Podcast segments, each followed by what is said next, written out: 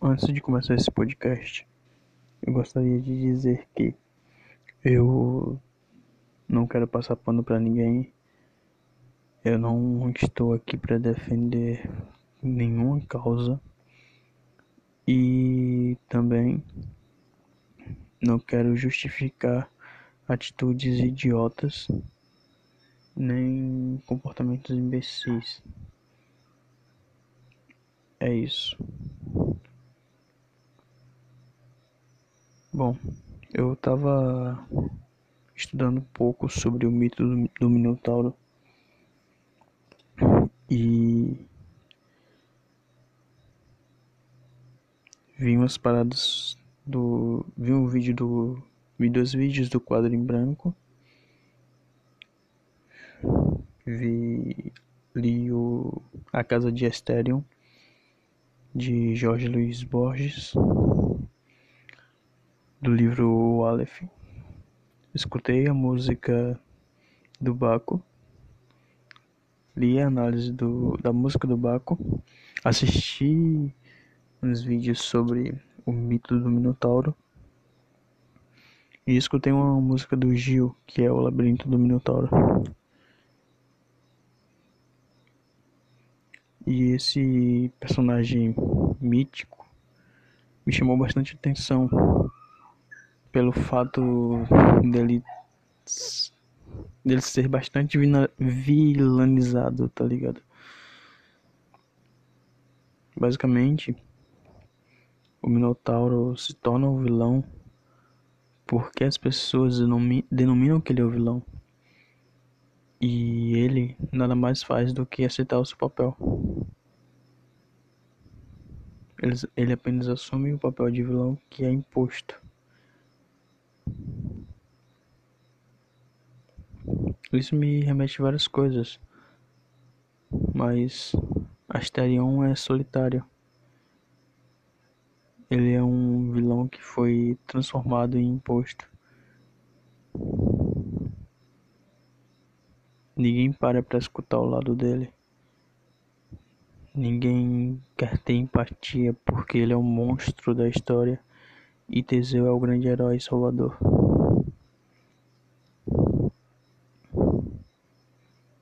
É interessante para, para, para analisar esses pontos, porque eu gosto bastante de entender a complexidade dos personagens, principalmente vilões. Os vilões são bastante complexos. Não todos, mas grande parte. E no mito do Minotauro, você lendo super, superficialmente, você percebe, você não vai notar nada, mas se você parar para analisar, tu percebe o quanto o pobre do Asterion é solitário, é sozinho e apenas quer sua salvação.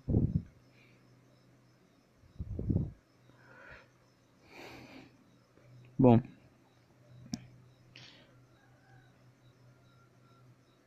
no mito, o Minotauro é bastante injustiçado, pois ele é transformado é, no grande vilão de tudo, saca? Usam ele como meio de entretenimento para saciar os prazeres da grande elite e transformar alguém em herói, em herói, que é o caso de Teseu. Teseu é o grande redentor do Minotauro, o grande redentor que o mesmo esperava.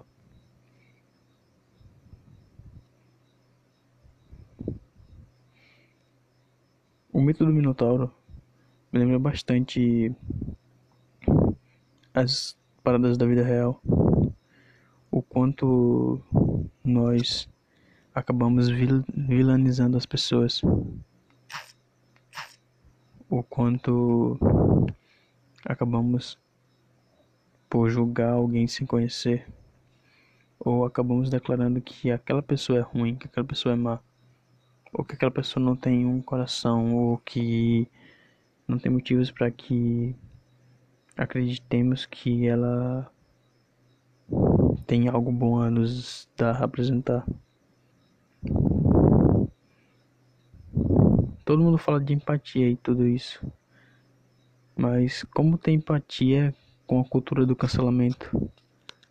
Como ser empático quando você não dá a oportunidade da pessoa também demonstrar empatia? Porque, bom, uma referência da cultura pop é o grande, o poderoso chefão no caso. Mano, eles são mafiosos, tá ligado? Eles são bostas. Mas eles têm uma causa. Eles têm uma família. Eles lutam por aquele grupo.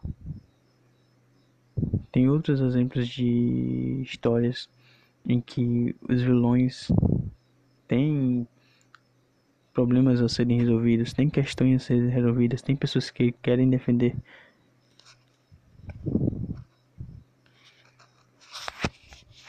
Então, velho, eu não gosto de muitas pessoas, mas mesmo assim eu não tento vilanizar elas. Tanto que quando eu vou conhecer alguém, eu prefiro que não me fale tanto sobre essa pessoa, porque eu mesmo quero deduzir quem é ela, tá ligado? Pra saber, com base nas minhas referências, o que eu vou achar. Isso é bem mais prático do que você escutar que pessoa A é tal coisa e deduzir que pessoa é tal que, e deduzir que pessoa A vai ser tal coisa e acabar sendo um cuzão com pessoa A, sendo que você nunca teve oportunidade e deu oportunidade para ela se apresentar, para que você se conhecesse.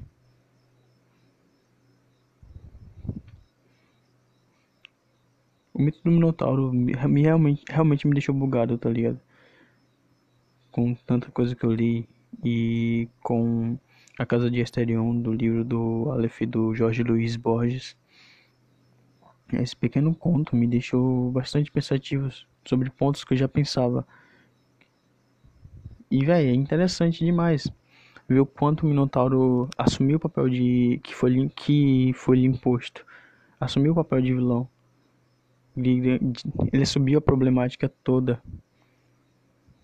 Por quê? Porque aquilo era mais fácil do que tentar demonstrar aos outros do que ele, o que ele não era. Isso acontece muito, tá ligado? conversando com meus amigos, com as pessoas próximas a mim, é, elas preferem assumir o papel daquilo que dizem que elas são do que demonstrar o contrário. Isso também me ocorre, tá ligado? Se bem que eu nunca ouvi alguém falando de mim. Ninguém nunca me disse, falou mal de mim. E eu gostaria muito de saber o que as pessoas acham de mim. Mas normalmente todo mundo assume um papel que dizem que ela é quando na verdade só fingimos e não agimos como somos, quem somos. Nós não temos empatia pelo outro nem empatia por nós, por nós mesmos.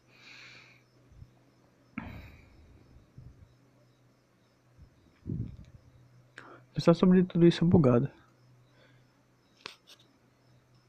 E assim como o Minotauro, eu espero meu Redentor que no caso o redentor do Minotauro é Teseu. E no meu caso o redentor sou eu. De mim para mim. Acho que foi isso, um podcast bem bugado, bem viajado sobre coisas aleatórias.